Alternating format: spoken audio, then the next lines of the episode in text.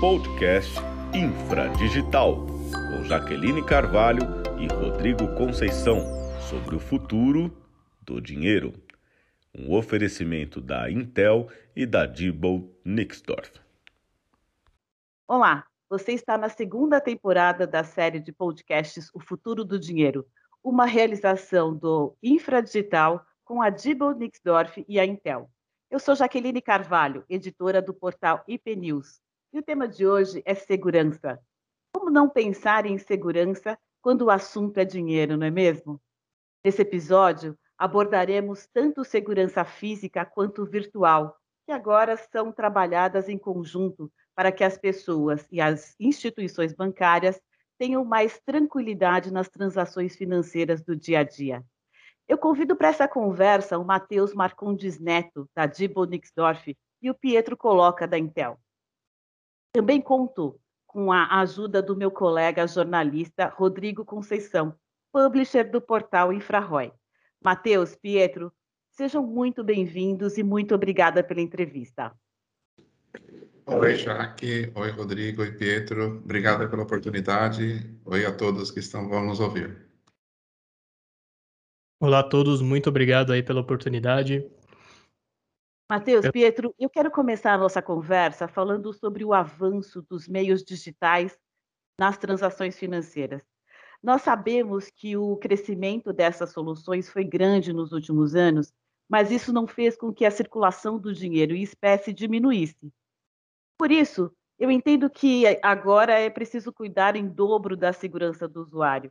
E isso quer dizer que a abordagem precisa ser tanto na segurança física, para o manejo do dinheiro vivo, quanto na virtual, com as transações digitais. Eu queria que vocês falassem a respeito do atual momento da segurança no sistema financeiro, com as grandes ameaças físicas e digitais aí em andamento. Matheus, começando por você, quais são as armas tecnológicas que a indústria financeira dispõe hoje para vencer essa batalha? Bem, é, já, como nós comentamos já, já que é, em outros podcasts, quer dizer, existe uma, uma grande disrupção que, nós, que foi feita com a tecnologia, é, citando alguns exemplos, a integração do mundo físico com o mundo virtual, o DN Series foi o que nós falamos já, que é um, uma solução, vamos dizer, nova para, os, para as instituições financeiras, que fez essa integração. É, nós temos um elemento muito forte aqui, que é a criptografia fim a fim, que nós chamamos. O que, que é isso, na verdade? É, ela dá uma segurança na transação, tanto para a instituição financeira, como também para o usuário final, somos nós, na verdade. Ela é como se ela embaralhasse os dados que saem, por exemplo, do teu cartão, da tua biometria, que vão até o, o autorizador, que seria até a instituição financeira, e ninguém no meio do caminho conseguiria pegar esses dados, ou seja, ninguém vai clonar suas informações, se fala tanto em clonagem de celular hoje em dia, né? mas ninguém consegue clonar essas, essas informações que estão sendo trafegadas na rede da instituição financeira para usar depois para outras finalidades, tipo usar sua conta, colocar dados da sua conta que possam fazer outras transações. Então, isso aumenta muito a segurança na transação. E outro que nós fizemos aí no DN Simples foi trabalhar a segurança com inteligência, ou seja, nós tiramos aquelas barreiras Existem as barreiras físicas, que eu chamo sempre de muros, né? Nós podemos construir muros mais altos, mas também podemos construir escadas mais altas para subir nos muros. Então, nós estamos usando, existe, então, como eu falei, a barreira, mas nós estamos trabalhando a segurança com inteligência. Ou seja, tem soluções inteligentes que olham comportamentos de transação, que olham comportamentos do terminal, o que, que é normal ter num terminal de autoatendimento, para que possa, você possa ter aquele ambiente seguro é, um, um, ambiente totalmente fechado, né, onde ele consiga trabalhar com as transações dando segurança para o usuário e também para as instituições financeiras. E além disso, também tem a parte da logística do reabastecimento, que com o DN400, como ele reutiliza as cédulas, você tem menos carro forte rodando, ou seja, quando você, às vezes você chega lá no supermercado, está um carro forte lá do lado, né? Quem que não fica com receio de ver aquele, aquelas armas lá e dinheiro movimentando, né? Que infelizmente os amigos do mal sempre se aproveita, às vezes, da situação para fazer alguma coisa. Então, como ele reutiliza muitas cédulas, existe uma, é, uma logística, vamos dizer, totalmente diferente para fazer o reabastecimento desses equipamentos. É isso. Bacana.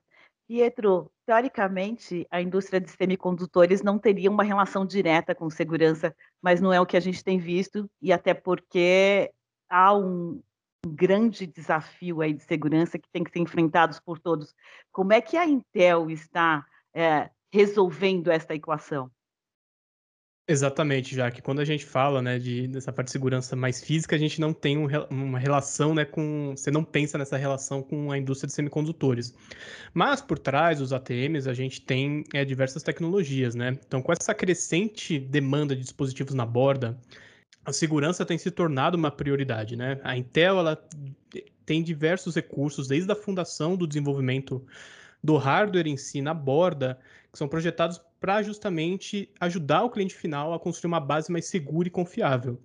É, a Intel tem ajuda de parceiros para fornecer soluções de alto impacto com segurança, né, em primeiro lugar, e investe em quatro categorias nessa fundação de segurança: é, a integridade da plataforma, a proteção é, aprimorada para os dados chaves IDs, a aceleração da criptografia e uma execução confiável do que está rodando na aplicação. É, esses são recursos que trazem uma fundação de segurança e são oferecidos em todos os produtos de IoT para os clientes que implementam com segurança né, esses, os dispositivos de borda para serem equipados com um modelo de alto desempenho e alta segurança. Um grande exemplo que a gente tem é, é, o Intel SGX, que é o Software Guard Extension, uma tecnologia de enclave que permite que as aplicações possam ser executadas em um ambiente encriptado. Então, não há acesso é, do sistema operacional a esses dados. É basicamente uma comunicação entre o processador e a memória RAM, assim evitando qualquer tipo de intrusão né, de dados né, ou é, captura desses dados num ambiente é, virtual. Bacana, Pietro, obrigado. Jaque, obrigado pela parceria, obrigado ao Matheus também por mais essa entrevista. Legal estar com vocês aqui de novo. É, o Matheus comentou sobre a questão logística, né? Que é bastante interessante também do ponto de vista de sustentabilidade, de ISG, né? É, a Dibo vem mapeando isso, Matheus, de alguma forma? Oi, Rodrigo, tem mapeado sim, isso é super importante, né? Nós temos que pensar muito no nosso planeta, no, no que nós vamos deixar aqui para os nossos filhos, netos, bisnetos, etc. E, e toda essa parte que é, realmente a logística é um ponto importante, não só na cadeia produtiva, né, na fabricação do próprio equipamento, como também é, na utilização do mesmo. Por exemplo, o Pietro comentou alguns pontos ali super importantes sobre as fundações de segurança, então já começa por aí. Ou seja, nós estamos usando componentes de última geração aí fornecidos né, pela Intel, que auxiliam na segurança do, do processo, é, é, vamos dizer, nós temos menos é, manutenções no equipamento, porque está usando toda aquela tecnologia de IoT, machine learning, inteligência artificial, onde a gente, nós conseguimos é, fazer tratamentos e serviços assertivos dos equipamentos, que assim, o equipamento tem peças que se desgastam.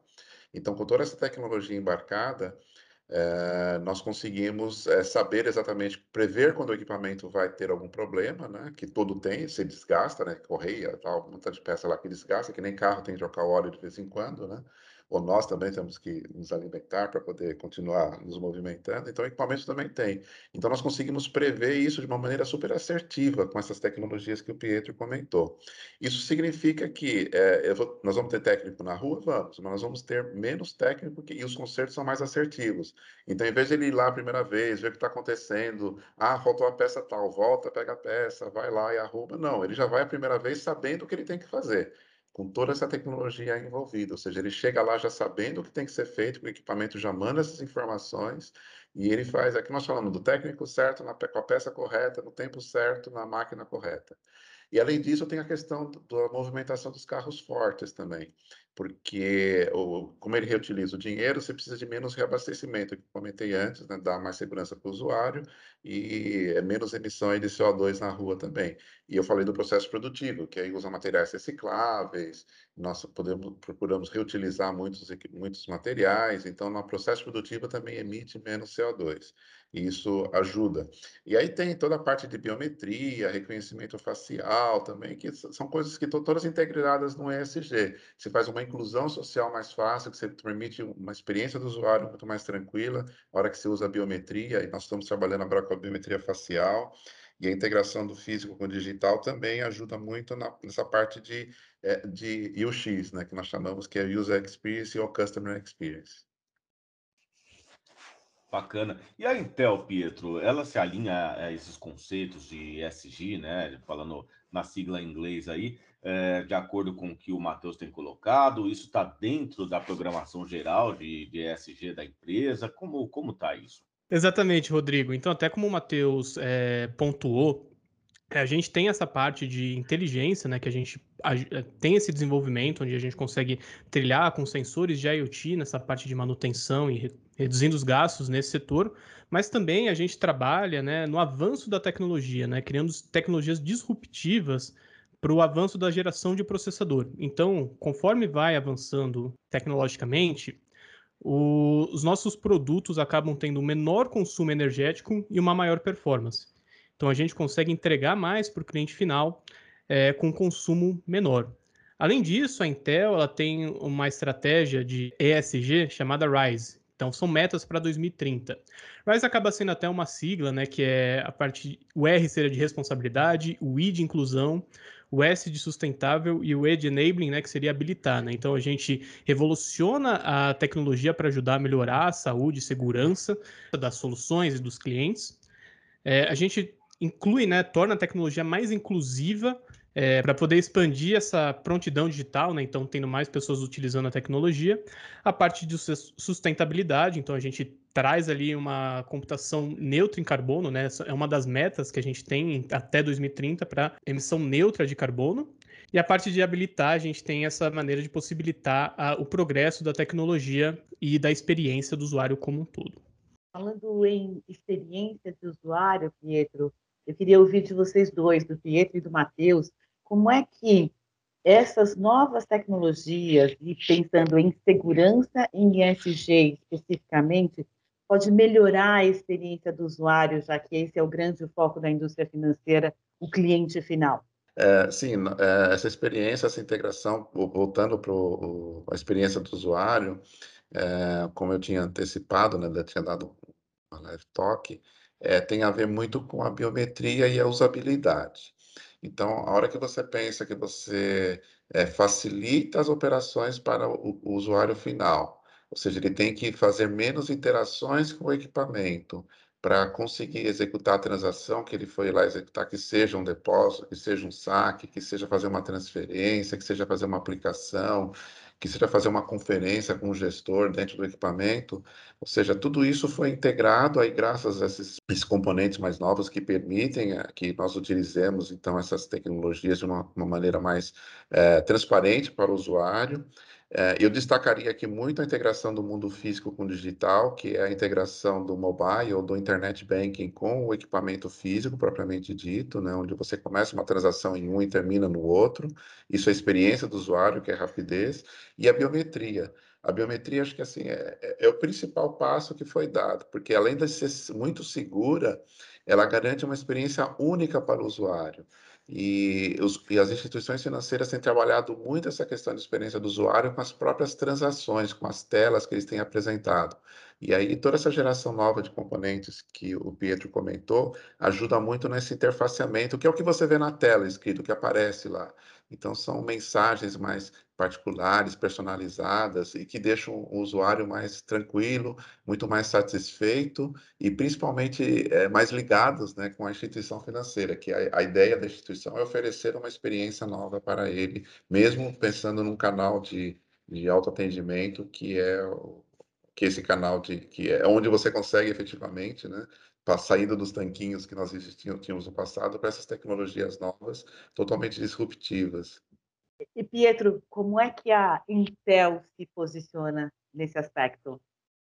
Ah, muito legal, Jaque. Então, até é, trazendo aqui alguns pontos do, do Matheus, ele falou da experiência toda do, do usuário é, em conjunto ali com a, o terminal de autoatendimento.